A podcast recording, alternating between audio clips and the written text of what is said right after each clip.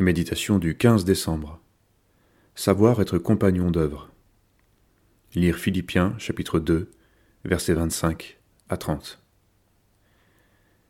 J'ai estimé nécessaire de vous envoyer Épaphrodite, mon frère, mon compagnon d'œuvre et de combat, que vous m'avez envoyé, et à qui vous avez donné de quoi pourvoir à mes besoins. Il désirait ardemment vous voir tous, et il était fort en peine de ce que vous ayez appris sa maladie. Je l'ai donc envoyé avec beaucoup d'empressement, afin que vous vous réjouissiez de le revoir et que je sois moi-même moins triste.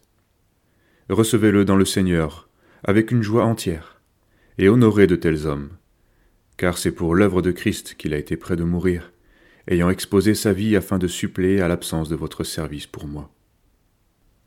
La peine de l'autre leur procurait une vraie tristesse, sa joie une consolation.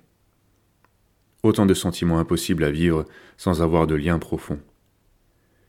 Une relation de copinage peut être très agréable, mais il est une chose bien plus grande. Porter l'autre dans ses peines et ses fardeaux. Épaphrodite a été envoyé pour aider Paul et le servir. Il a failli en mourir. C'est dire l'attachement que ces hommes éprouvaient, poussant leur fidélité à l'extrême.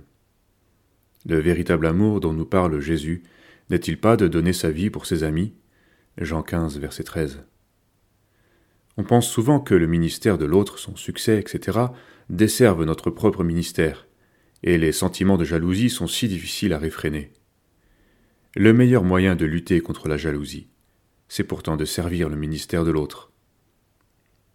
Servir son frère peut signifier qu'il soit au bénéfice de mon soutien, et qu'il en retire les honneurs. Voilà les fruits d'une vraie amitié. Ce mot unité est souvent évoqué comme une belle idée, mais il repose sur des personnes.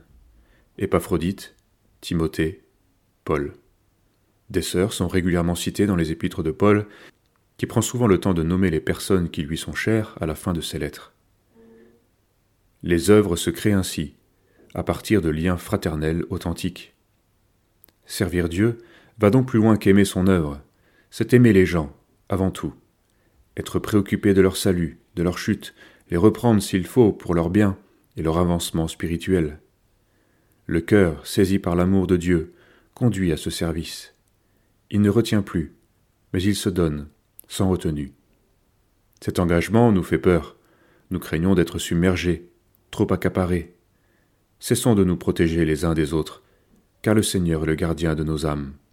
Il veille sur celui qui marche à sa suite et lui donne de porter du fruit.